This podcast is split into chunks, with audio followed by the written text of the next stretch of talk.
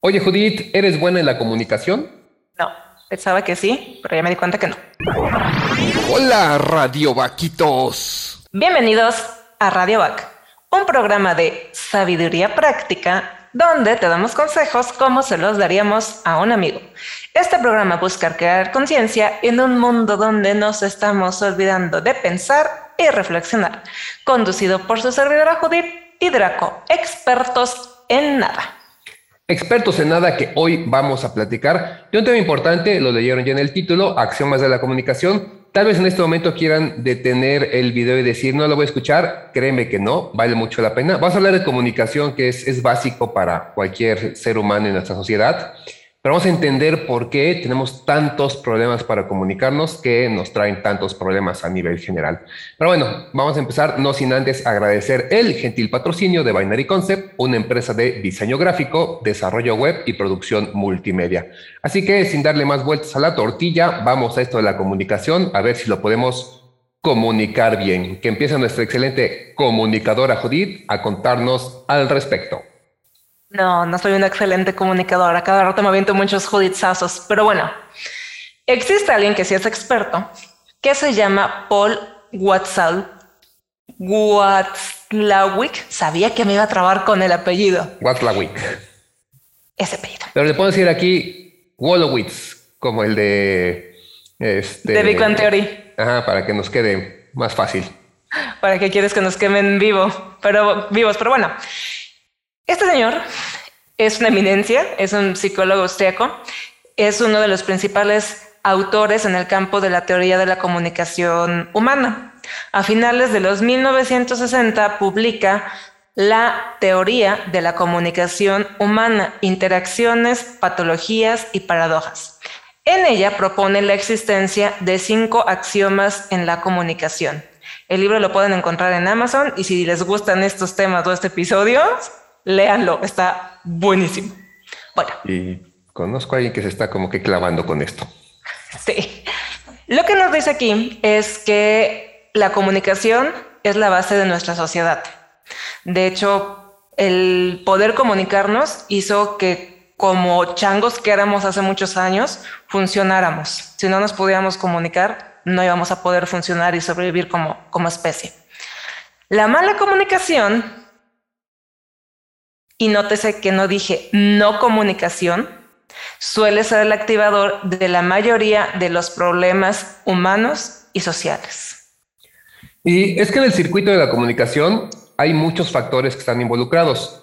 Eh, la teoría dice que entre la idea que tiene alguien, o sea, lo que aquí en el cerebro concebimos, pasando por todo lo que hay en el circuito de la comunicación hasta que el receptor también genera esa idea, hay un montón de espacios en los cuales se puede perder la información y esto propicia los problemas de comunicación. Traducción de forma rápida, generalmente nada de lo que quieres decir, las personas lo van a entender como tú lo querías decir. No significa que lo entiendan totalmente distinto, pero hay mucha pérdida. Eh, todos hemos jugado, al menos aquí en México, teléfono descompuesto. Este juego en el que una persona le dice a otra este, lo que escuchó y este a otro y otro, hasta que llegas al primero y dice, bueno, ¿tú qué escuchaste? Tal mensaje y vemos que no. Tiene otras reglas, pero para el caso es lo mismo. Bueno, pues recordemos que en el circuito de la comunicación hay muchos elementos. Tenemos el emisor, el que dice el mensaje, el canal es el por dónde transmito el mensaje, por internet, por un teléfono, por el aire a través de la voz, por este, la vista a través de símbolos. Tenemos el mensaje como tal, que tiene a su vez un código, es el cómo se dice, o sea, si es en chino, en español, lo que vaya a ser, en dibujos, en colores, y el referente, que es de qué se trata el mensaje. Además de esto, el receptor, con sus características, características perdón, si es alguien que no escucha bien, entonces va a tener ese problema de eh, la transmisión del mensaje. Y a esto viene también el contexto y el ruido. El ruido es cualquier cosa que en esto que acabo de mencionar nos pueda causar un problema. El ruido, por ejemplo, si estoy hablando con alguien y hay ruido físico, no puedo escuchar bien, pero también hay ruido mental, hay, varias cosas. Entonces, en todo esto hay una posible pérdida de información que nos degrada el mensaje original y lo que se quiso decir muchas veces no llega, digamos, completo. Esto del circuito es sorprendente cuando analizamos cada una de las partes en conjunto, nos explota la cabeza. Bueno, Watzlawick redujo la comunicación, en general todo este esquema que nos acaba de mencionar Draco, a cinco axiomas fundamentales. Según Oxford, el diccionario de Oxford, un axioma es una proposición o enunciado tan evidente que se considera que no requiere demostración. Es decir, que es como lo obvio. Por ejemplo, todo es mayor que la parte, que una sola parte. Entonces, bueno, eso es un axioma y a continuación les vamos a platicar acerca de los cinco axiomas de la comunicación. En efecto, vamos a comenzar con el axioma número uno, que es, es el más obvio, a veces lo perdemos, pero es, es, bastante importante y vamos a entender por qué la importancia de este. Y el axioma de Wolowitz dice que, eh, bueno, el axioma es la imposibilidad de no comunicar. En pocas palabras, como humanitos que somos, comunicamos en todo momento, todo el tiempo estamos comunicando, no solo verbalmente, eh, siempre comunicamos, no podemos dejar de comunicar. Así como podemos tener ausencia de comportamiento, siempre nos estamos comportando de alguna manera hasta cuando dormimos, nos comportamos como que estamos dormidos. Eh, con la comunicación pasa lo mismo, no podemos dejar de comunicar, no existe la no comunicación. Eh, entonces, desde este punto de vista, aún en la ausencia de palabras o acciones, estamos comunicando algo. El clásico que, y aquí algo bien importante, algunos teóricos dicen que la comunicación verbal es más o menos el 3%, 3% de nuestra comunicación total. O sea, ¿de cuánto estamos perdiendo si le damos atención solamente a la comunicación verbal? Ejemplo, la pareja que está peleada y él o ella dicen, oye, ¿estás enojado? No. O sea, Dos palabras fueron todo lo que dijo, ¿sí? Es el 3% de la comunicación, pero el tono con el que lo dijo, el giro de la cara, la trompa que levantó, cómo levantó los hombros, cómo cruzó los brazos. Eh, a veces también comunicamos desde el cómo estamos vestidos, cómo nos sentamos, hacia dónde nos sentamos, etcétera. Todo eso comunica. Y desgraciadamente, y, más a, fechas este, actuales, nos hemos perdido mucho de eso. La mayoría de veces nos quedamos solo con la comunicación verbal que la mayoría de veces no es tan clara. Háganle más caso a los hechos que a las palabras, ¿sí? Lo que dice el famoso dicho, hechos, no palabras. Bueno, aquí también aplica y de ahí viene. Entonces, axioma uno, no podemos no comunicar. Siempre estamos comunicando, aunque no queramos. Vamos con el axioma número dos. El título rimbombante es niveles de contenido y relaciones pasado al lenguaje normal, una cosa es lo que se dice y la otra es la combinación de quién y cómo te lo dice. La comunicación cuenta con un sentido del contenido del mensaje, la carnita del mensaje, y uno de relación, que es la combinación precisamente de quién te lo dice o cómo te lo dice. Y por otra parte, pues también del otro lado es cómo debería entenderse. Esto se vuelve eh, influenciado, pues propiamente como lo mencionamos, por las personas que, que, te lo está diciendo, ¿no? Entonces, cuando alguien te da un mensaje, podemos tener cuatro posibles situaciones, así generales. La primera, en el mejor de los casos, todos entienden lo mismo y tenemos una buena relación, todo chido. Draco me acaba de decir algo, comprendí el contenido de su mensaje, nos seguimos llevando bien, todo bien. En el peor de los casos, cada quien entiende algo diferente del mensaje y la relación se ve afectada. Draco me dijo algo, él me quiso decir una cosa, yo comprendí otra cosa y nuestra relación quedó truncada por eso, nos sacamos la lengua, nos molestamos o cual sea la, reacción que tengamos. El tercer posible escenario es que podemos estar en desacuerdo sobre el mensaje, pero de forma madura trabajamos en ese desacuerdo y no llega a afectar nuestra relación con la persona. Es decir, no estoy de acuerdo con tu X cosa que me estás diciendo, pero no importa, entiendo tu punto de vista, respeto tu punto de vista, tú respetas el mío y todo bien. En particular creo que este sería uno de los más sanos que deberíamos tener todos. evitaríamos un montón de, de, berrinches, de desacuerdos y demás. Y existe otro que sí es muy preocupante, podría ser como el segundo, en el que no estás de acuerdo en el contenido, no estás de acuerdo eh, con la relación, pero a su vez invalidas tanto a la persona lo que te está diciendo, incluso a la misma persona, o sea, no la reconoces dices, no existes, me vale cheto lo que me estás diciendo, y llega el momento que la persona es tan, pues, atacada, vamos a ponerlo de alguna forma, que llega a dudar de sus propias percepciones. A lo mejor van a decir, ay, no, eso no sucede. No, sí, tengo conocidos que tristemente, por ejemplo, su pareja los ha machacado tanto, tanto, tanto con las cosas que les ha dicho que llega el momento en que cambian la perspectiva en que se ven a sí mismos. Otro ejemplo, si lo queremos ver un poquito más así como de la cultura pop, el Joker o el Guasón. Este cuate, este, pues en la última versión de la película, em, no supo comunicarse de una manera efectiva, porque en general la sociedad, la vida y todo a su alrededor le estaba dando mensajes y la neta es que esos mensajes no estaban nada chidos. Se empezó a invalidar porque recibía asistencia médica, le cerraron el asilo, eh, lo corrieron del trabajo, eh, lo bulearon por ahí, lo golpearon. O sea, llegó el momento que se comenzó a quebrar tanto, tanto, tanto que su cabecita interpretó esos mensajes de esa forma, se invalidó como persona y pues bueno, ya vimos el relajito que armó después. Seamos de casos en la vida real de personas a las que sufren bullying y no hablamos de niños de primaria, personas ya adultos que recurren al suicidio por lo mismo, o sea, ya en eso. Entonces, por eso la importancia de esos axiomas. Vean que se vuelven algo valioso y entendemos la comunicación. Axioma número 3.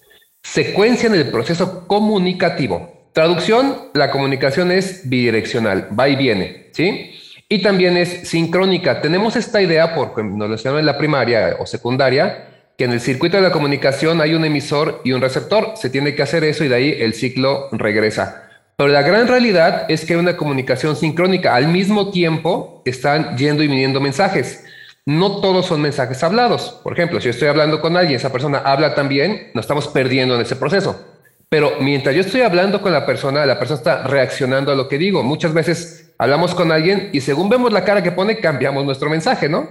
Entonces, si, oye, mi amor, ¿quieres ir al cine otro día? Porque este día mejor no. ¿Sí? Eso llega a pasar. Entonces, hay una secuencia en este eh, proceso comunicativo y es importante identificarla. El intercambio de los mensajes se da mediante esta secuencia de estímulo, lo que yo mando, respuesta, lo que me están mandando, y refuerzo, ¿Qué más estamos diciendo en el Inter?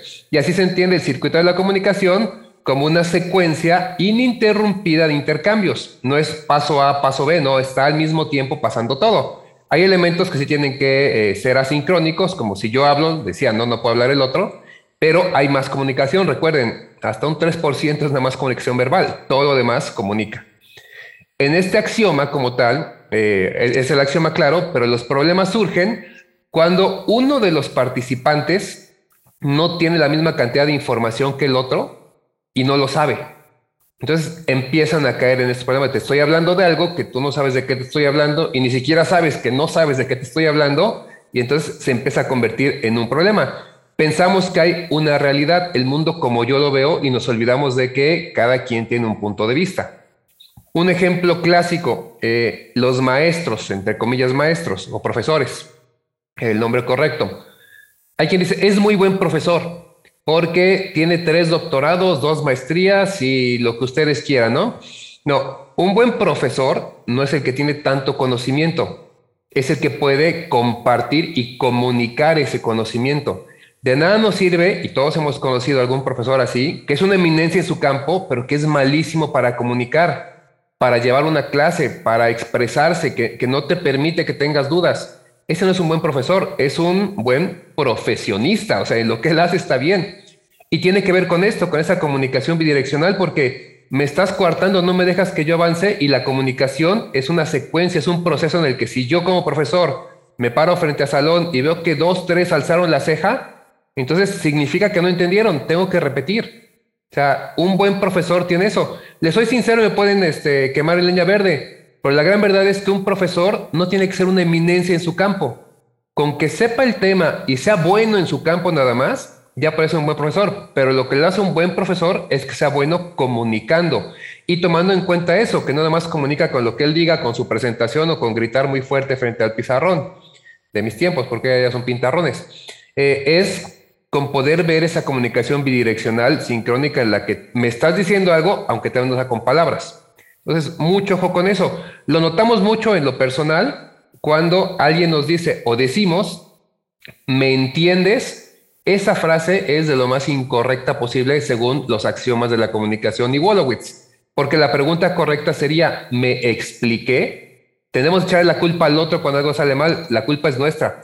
Si un grupo en su mayoría sale reprobado, generalmente la culpa va a ser del profesor, pero no queremos cargar con eso y es más fácil echar culpas. Así con el profesor, también nosotros en la vida real, así que aguas con eso. La comunicación es bidireccional y siempre hay un estímulo, respuesta y refuerzo. No queremos cambiar paradigmas, no es de echar culpa a otros. Y también buenos profesores son los que te revisan las actividades y te dan buenos comentarios. No Saludos a nuestros profesores. copiar, pegar, copiar, pegar. Bueno, ya, porque luego por eso nos andan ahí odiando. Axioma número cuatro. La comunicación es analógica y digital. Ojo, no vamos a confundir con comunicación electrónica versus no electrónica. Vamos a explicar por qué. La comunicación analógica es toda comunicación que se produce de forma no verbal. Hace rato Draco estaba hablando que solamente el 3% es verbal, entonces ese 97% de comunicación es precisamente la analógica. Por ejemplo, los gestos, las posturas, los símbolos, entre otros. La comunicación digital es la sintaxis lógica, el contenido puro del mensaje es lo que la persona dice con sus palabras y que realmente significa. Eso es. A veces podemos enviar dos mensajes opuestos a la vez y esto puede provocar pues malentendidos o conflictos. El truco para tener ese axioma de una forma correcta o funcional es en ser coherente. Si está seguro de, si seguro de algo, eh, pues dilo y que exista congruencia entre el mensaje que quieres dar y la forma en la que lo estás comunicando. Y simplemente en el caso de la comunicación verbal, pues cuida el tono, cuida el timbre, cuida el ritmo de la voz, cuida el lenguaje corporal. Por ejemplo, no es lo mismo que te digan, oye, ¿me pasas la sal, por favor? Ah, pásame la sal. Estás dando a lo mejor en tu cabecita el mismo mensaje, pero uno ya cuenta como pedir un favor y el otro cuenta como dar una orden. Y esas, díganme si no tan solo en la familia, cuántas broncas no nos han dado porque, ah, no, este, por ejemplo, mi papá sí me puede ordenar, pero tú, mi hermano, no. Y te están dando a lo mejor el mismo mensaje, pero cada uno lo está comunicando de una forma diferente. En efecto, en efecto. Ok, y nos vamos con el último axioma ya para acabar. La interacción simétrica y complementaria. Hablamos de que emisor y receptor van a interactuar, van a intercambiar papeles, el receptor se convierte en emisor y viceversa, ¿no? Ahora, lo pueden hacer de manera simétrica, que es cuando, de acuerdo al patrón cultural del grupo, o sea, a lo, donde estamos viviendo, con quien coexistimos, hay igualdad entre los que están en esta comunicación. ¿sí? Eh, de esta manera hay cierta reciprocidad. Entonces, si yo estoy, como decía Judith, con mis hermanos, entonces pues platicamos a nivel de hermanos. Y que un hermano me grite que le pase la sal, como ella decía, no, mis padres me pueden gritar porque me dieron la vida por el pretexto que quieran poner, pero tú no, porque nosotros estamos en un nivel simétrico, somos iguales.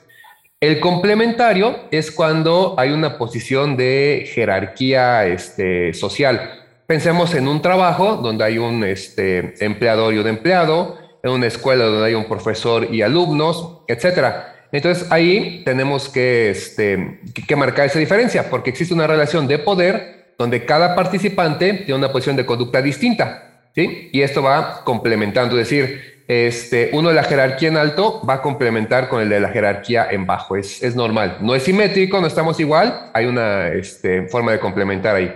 En pocas palabras, en la comunicación simétrica hay igualdad entre los participantes, mientras que en la complementaria hay jerarquías de poder entre los interlocutores. Ahora, ¿qué sucede cuando esto se rompe? Si se rompe la simetría, lo que decía Judith con los hermanos, entonces hay luchas y discusiones como esa. ¿Por qué tú no me mandas? ¿Tú quién eres? ¿Por qué de dónde sales? Etcétera. Cuando se pierde la complementaria, aparece el rechazo. Mm, es que aquel jefe ya no lo soporto, es que este tipo me cae mal, es que no soporto a aquel que se siente más que yo, etc. Entonces, esta comunicación existe. Se da más tal vez en lo organizacional, pero existe. Y hay que entender que cuando la rompemos, generamos esta fractura en las relaciones. La comunicación está hecha para poder fomentar las relaciones sociales. Entonces hay que ponerle mucho ojo porque a veces, por cómo nos comportamos, por cómo hablamos, no respetamos esta simetría o la parte complementaria y le estamos dando al traste a esta parte de la comunicación. Y hasta aquí los cinco axiomas de la comunicación. Espero que les sirvan para ponerlos de práctica en su vida. Identifíquense qué es lo que ven, qué no, qué tanto comunican, Véanos a Judith y a mí cuando hablamos aquí, tenemos que alzar las manos, girar, hablar, es parte de la comunicación y eso mismo lo hacemos todos, todo el tiempo. Tal vez más adelante, ya hablando con Judith, haremos otros programas sobre comunicación porque es un tema interesante y ella tiene una teoría muy buena sobre que nos deben dar comunicación. A ver, Judith, cuéntanos en el cierre. Ah, pues sí, yo considero que todos, todos, todos, todos debemos buscar un tipo de comunicación más efectiva. Eh, por ejemplo, todo el mundo te recomienda cuando te vas a casar, hablen, comuníquense. Ajá, pero ¿qué es realmente comunicarte? O sea, ¿qué es que las dos personas entiendan lo mismo? Ya nada más con eso está en chino. Entonces, esto ya estoy hablando de una etapa de vida donde ya estás más grandecito, pero imaginémonos cuántas broncas nos evitaríamos en casa, con los compañeritos, con los profesores, si desde chiquitos, con peras y manzanas a nivel eh, psicopedagógico adecuado, nos enseñaran cómo funcionan estos axiomas de la comunicación. ¿Saben cuántas broncas, peleas y disgustos malentendidos nos evitaríamos? Un montón. Entonces, en Judithlandia, estos axiomas de la comunicación nos los deberían enseñar en la escuela o si no como en casa como parte de la cultura de los valores o enseñanzas de la vida, porque ya lo platicamos precisamente en el episodio anterior. Importa que saques 10, 20, 30 en física, en matemáticas, pero en cosas como estas que te van a servir para toda la vida, son en las que realmente deberíamos poner más esmero en que todos las aprendamos, en que todos los identifiquemos. Porque si lo quieres ver desde el punto de vista humano, te ayuda a generar confianza, a generar mejor a las personas que están cerca de ti, tu pareja, familia, amigos. Si lo quieres ver desde el punto de vista profesional, te puedes comunicar mejor con tus colaboradores, con tus jefes, con tus clientes, con quien sea. Entonces, pues creo que estaría más chido que todos nos pudiéramos comunicar de mejor forma. Así que igual revisemos cuáles son los axiomas que a nosotros nos cuestan mal y en vez de torturarnos y decir, ah, es que soy un tonto. No, identifiquémoslo, veamos la forma de trabajarlo y en serio, si prestan atención de estos axiomas, Así nada más en cinco minutos en la plática que tengan con alguien se van a dar cuenta de qué pata es la que estamos cogiendo. En efecto, chequen la comunicación no verbal con cualquier persona que empiecen a platicar y van a ver cómo cambia el mundo. Oh, sí. Y recuerden que les damos consejos como se los daríamos a un amigo. En efecto. Y además, pues ya saben, eh, si conocen a alguien que este eh, programa le pueda servir, alguien que tiene problemas de comunicación, el marido, la pareja, la esposa, la novia, el jefe, eh, háganselo llegar porque es importante y muchos problemas se pueden evitar si aprendemos a comunicarnos. Entonces, por eso pensamos más adelante seguir hablando de parte de comunicación. Ah, compartan esto. Queremos eh, dar dos saludos a eh, personas que estuvieron comentando en el video pasado. Son Abril, que ya estamos por ahí tramando algo para el mes de abril precisamente. Y Astrid, Astrid Bravo también compañía de nosotros. Un saludo y gracias por escucharnos. Saludos a las dos y un fuerte abrazo. Recuerden aplicar el like, me gusta o manita arriba, seguirnos en redes sociales y visitar nuestra página web.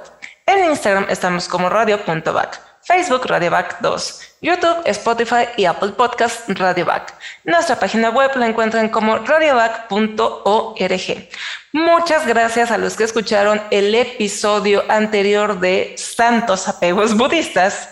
Suscríbanse en las distintas plataformas y toquen la campanita en YouTube para recibir aviso cada vez que subimos material nuevo. Gracias por escuchar y recuerda, prende tus alas porque naciste para volar.